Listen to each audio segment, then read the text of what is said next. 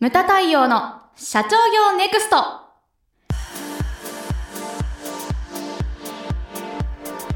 皆様こんにちは。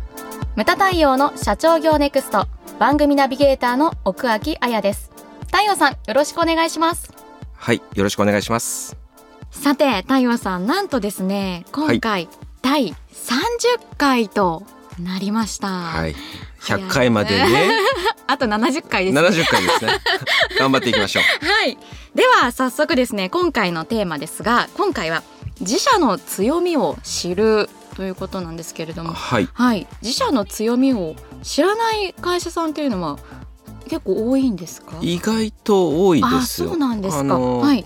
企業ドックみたいのをやって、ええ。それでそのこう自社商品とかそういうのをこう分解してって、はい。それでこう調べてみると、ええ。意外とですね、はい。こう自社の強みなんで自分のところの商品が売れてるんだろうとか、うん意外とね分かんない社長多いんですよ。そうなんですね。それはすごく意外ですね、うん。あと、はい。ほら社長ってこう自分のところの商品に絶対の自信があったりするじゃないですか、ええ。そうするとこう惚れすぎてて 細かくこう分かんないみたいなね、はいはいはい。だからそういうこう時間を取ったりするのって非常に重要だと思うんですよね、はいうん。でも日常業務が忙しいと、はい。なかなかそういう時間も取れないんでね。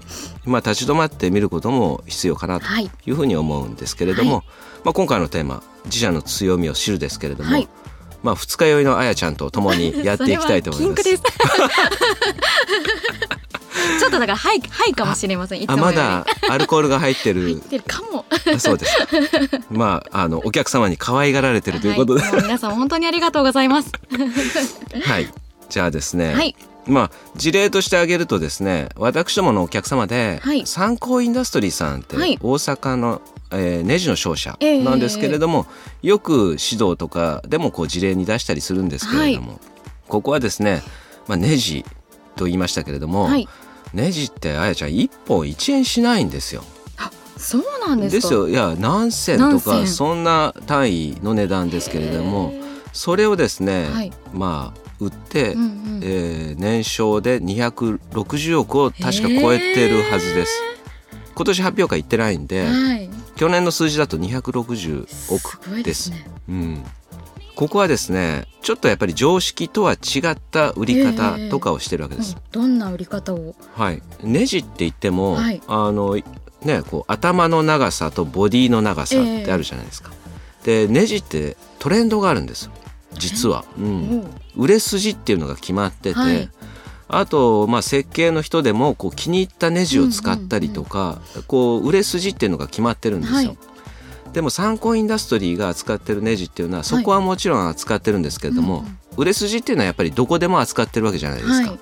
そこからこう外れていくネジってあるわけですよね。こう頭の方が大きいとかボディの方が長いとか、はい、あとはですねこう締めた時にこうはい。見えなくなるような隠れたところに使うネジとか、はい、で今の工業製品ってそうじゃないですか。昔はね、うん。ドライバーですぐ分解できたけど、ええ。ネジがどこにあるかわかんない。そうですね。でしょ、はい、だそういったですねネジっていうのもどんどんどんどん変わってるんですよ。うんうんでここはですねその、まあ、外れた部分トレンドから外れた部分もうん。全部参考インダストリーさんに聞けば必ずあるっていうような品揃えにしてるんですよ。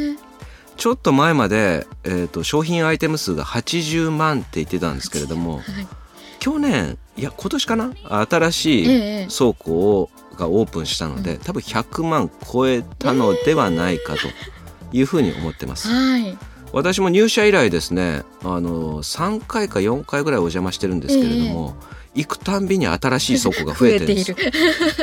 で面白いのが東大阪という土地で、はいはい。でですねこんな土地空いてたかなと思うぐらいこう密集してあるんですけれども、こういい利便性のいい土地を買ったら、うん。お隣近所の人とはい。10日交換をして、それで自社の周りにどんどんどんどん新しい倉庫を建ててると。結構面白いやり方をやられてて、で自動ロッカーとかもあるわけです。はい。で当然ですねあのまあね効率とかもあるので、うんうん例えばうちのフロアだったら1階にトレンド商品を置いて、それで、ね、すぐ出るようにしておいて、はい。はいあんまり動かないのは、うん。まあ、あの4階の倉庫はい。に自動ロッカーとしてこうストックしておく。で重要なのは、はい。在庫が増えないように1個単位でバーコード管理をしてるんですね。すご1個単位ですよあのい。ネジを。でそれをですねまあ全部 IT で管理して。最新の IT で。うんうん。だから大阪のですね確か、えー、とああれは大阪府が出した本かな？はい。あの IT 百選っていう大阪の企業、えーそれにも入ってるぐらいはハイテクな。へだネジされどネジみたいな感じでそのネジをですね最新の IT で管理してえ。るんですよ。うん。でその品揃えっていうのが参考インダストリーのですね強み強になってるわけですね、うんそれからこれ、はい。似たようなですね事例でちょっとこう用意したんですけれども、ウォルターズという会社。ウォルターズ。これはですね、は日本の企業じゃないんですね、ええ。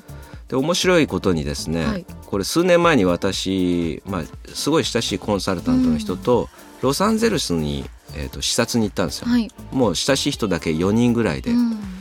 で行く前にですねその、まあ、コーディネートしてくれた先生が、はい。過去の訪問先をちょっと洗ってみようって言ったら、ええ洗ったらしいんですよ、はい。そしたら20年前はい。老夫婦とうんうん。娘婿の3人でうん。建材の商社、だからはいウォルターズですね、え3人でやってた会社、ええ。売上で言ったら37億円って言ってましたえけども、はいはい。で20年経って調べてみたら、ええ。立派なホームページがあったからおやおやと思ったらしいんですよ、はいはいはい。そしたら社員数600人。ええ。で売上年商でですね、はい。300億のですねカリフォルニアナンバーワンの建材の商社になってたんへですよ。え。で驚いてアップを取ったらしいんですけど、はいはい。向こうも覚えてたらしいんですよあ。で受け入れてもらって、ええで私は初めてだったんですけれどもね、で立派な建物になうんってで会議室とかもすごい広いのがあっーてへでそこでちょっとお話を聞いたんですけれども、はいはこのウォルターズ37億円から20年で300億、ーうんこれどうどうしてこんな成長したんですかって言って伺ったら、これはですね3つありますっていうふうに言われたんですね。はい。で1つ目が、はい。やっぱり今の時代省エネを中中心とした商品のまあ展開。エコ建材ですか？そうですね。はい。とかやっぱりね日本でもあるように、こううん。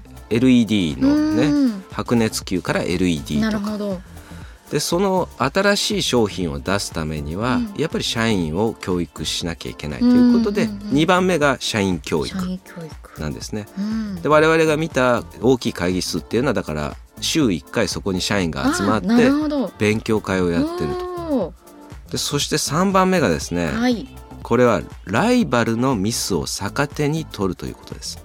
ミスはい。うんだこれテーマは今回自社の強みを知るはい。ということですけれども、ええ。だからこれは逆に言ったらライバルのうん。ミスを逆手に取るということだと思うんですよ。うん競合ができないこことをを自社。でやる。だからあの自分よく私が言うのが、ええ。そうだから自分の会社が選ばれてる理由、うんうん。自分ではなくてライバルが選ばれてる理由、うんうん。だそれ一個一個が磨くべきね、商品なんですよね。はいでこれ調べたらですね、はい、ライバルの在庫管理能力が60%だったと60%いうふうに言ってたんですうね。ん。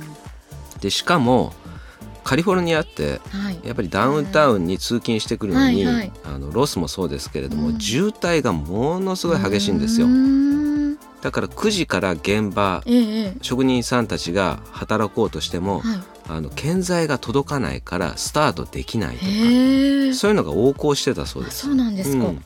しかもこう在庫がないとか、はいはい。だからそう。なかなか。でそれをウォルターズは徹底研究して、ええ。でしかもこの娘婿である社長さんは、はいトヨタ系列の会社にいたあという、ーなるほど。ね、その強みを生かして、はいはい。全部在庫を、さっきの参考インダストリーさんと同じように一個管理をして、そして2時からその仕分けをして、ええええで各トラックに積み込んでで9時から必ずスタートできるようにうん。その前に届くようにすると。うんでしかもですね全部のトラックは GPS 管理。はい、もうピッカピカのトラックなんですけれども600台あるって言ったかな。うんうん。でそれがこうですね現場に着くと、うんこうもう始められると。うん。でさらに時々こう足りないこととかってあるじゃないですか。もっと欲しいと、えーそうですよね、うん。はい。注文した数は届いてんだけど、ええ。もっと必要っていう場合は GPS でねほら どこを走ってるか分かるからら近くのトラックに連絡をして、うんそしてさっき言ったようにこう売れ筋商品とかはちょっと余分に積むようにしてるんで、はい。それで補充をするというのを全部こうやったらしいです。でそれでこうどんどんどんどんあそこに頼めば間違いないって言って頼むようになったそうです。でこれでですねウォルターズはどんどんどんどん成長したというふうにまあ言ってました。であとですねこうはい。特筆すべき点これは日本とやっぱ違うんですけれども、は社員とか取引先の付き合い方うん。がですね社長抜群だったんですね。おー。で日本と違うところは、ええアメリカっていうのはやっぱりいろんな人がいるわけですよ。そうですよね。一緒に仕事をしてても、うん。隣に座ってる人と肌の色も違えば、はい。宗教も違うわけです。ですね。だから徹底的にコミュニケーションを取るようにしたっていうふうに言ってました。社員さんがだから600人いるのえに、え一人一人名前を覚えてて素敵ですね。びっくりしたのがお子さんまで覚えてるんですよ。え。何々は元気かとかそういうふうに会社を歩きながら全部声をかけるわけですよ一人一人。うんそれってアメリカね敵だなというふうに映画でもねよくあるけれどま確かにはい。ねこう思いましたけれどもあうん。まさにそれをやってるんだなと。うん。でも社員さんからしたら家族の名前まで覚えていてくださるってすごく嬉しいしモチベーションも、ね、上がりますよね。そうなんですよ。うん。あと取引先さんとかもうん。びっくりしたのが、えっとね300人連れてはい、毎年ハワイに行くって言ってましたね。取引先の夫婦 社長夫婦、すごいですねうん、しかも奥さんの名前まで全部覚えてるさすが。あそれもねアメリカとかってよく家族ぐるみでねパーティーとかやったりすしますけれども。とはいえですよ。とはいえ。すごいですねその数。で大変じゃないって言ったら、はい。や何が大変って言ったら、うんうん。ねパーティーとかではあったりするけれども、ハワイに行く時は、はい。みんなねラフな格好してるんだあとーだから帽子かぶったりしてるとちょっとこう、うん。ああれこの人誰だったかなみたいなね。やっぱりあるっていうふうに言ってましたね、ええそこが難しいんだよっていうふうに言ってましたけれども、あのそれでもやってるっていうふうに言ってました。そういうふうにですね、まあ、あの自社の強みっていうのをつかめば、はい。やっぱりですねこう成長を確実にしていくんですよね。うん。で意外とですねさっき冒頭でも言ったように、はい知らない会社が多いんです。うん。自社の強みを、うん。はい、本当に社長がこう思ってる強みと、うん。お客様が思ってる強みっていうのが一致しない場合もあるわけですよね。ですので客観的な視点からそれを調べてみていただいて、そしてそれをこう強化していく。はい。そういうような時間をですね、はい。一回立ち止まって持っていただけたらなとそういったですね、えー自社の強みを知るっていうことが、えー大切なんですね。はい。ちなみにその客観的に見ることが大事とおっしゃいましたが、具体的にどんな方法がありますか？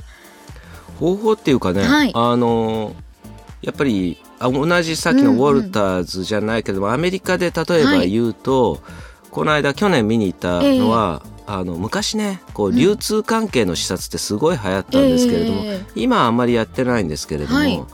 でもねあのアメリカの流通も結構進化をしてまして例えばニューヨークはい。去年行った、あのブルックリン地区とか、ええ。あと郊外いろんなですねうんうん。スーパーとかあるけれども、エリアによってはい。品揃えが変わってたりですとか、やっぱり売れ筋っていうのが違うわけですよね。ね。うん。並べ方も違う、ええで押し出す商品も違うとか、うん。うんそれはやっぱりいろんなところを回ってみたりですとか、はい。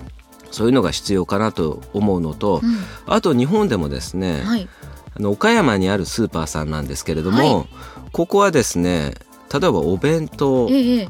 大手とかコンビニさんって言ったら、うん。朝から晩まではい。お弁当置いてあるじゃないですか、はい。しかしねこれあ理にかなってるなと思ったのが、うんうんうんうん。朝10時にスーパー開店しましたと、ええお弁当並んでる必要ないんですよ。まあそうですね。よく言,、言われてみれば。朝10時に駆け、オープンと同時に駆け込んで弁当買う人はいないわけですよね、はい。はい。だからそこのスーパーはうん。すごいと思ったのが、こうお昼に合わせて出来たてのほかほかのお弁当が店内に並ぶんですよ。ですごいそれを目当てに来る人がいて、えー、売り切れるんですけれども、うん、もう売り切ったらおしまいっていう、うん、そういうですね割り切りっていうのがすごいなと。うんうんそれがすごい人気でそこの地場のスーパーではこう大手さん、はい、イオンさんとか入ってきてるけれども地場でナンバーワンなんですよ。こういったですねやっぱり自分の強みを生かせばですね、うんはい、大手にも勝てるっていうのがあるんですね、うん、なるほど。それを研究していただきたいなというふうに思います。はい、ムタ太陽の社長業ネクストは全国の中小企業の経営実務をセミナー書籍映像や音声教材コンサルティングで支援する日本経営合理化協会がお送りしました今回の内容はいかがでしたでしょうか？当番組で取り上げてほしいテーマやご質問などございましたら当番組ホームページ上からお寄せください。お待ちしております。それではまた次回お会いしましょう。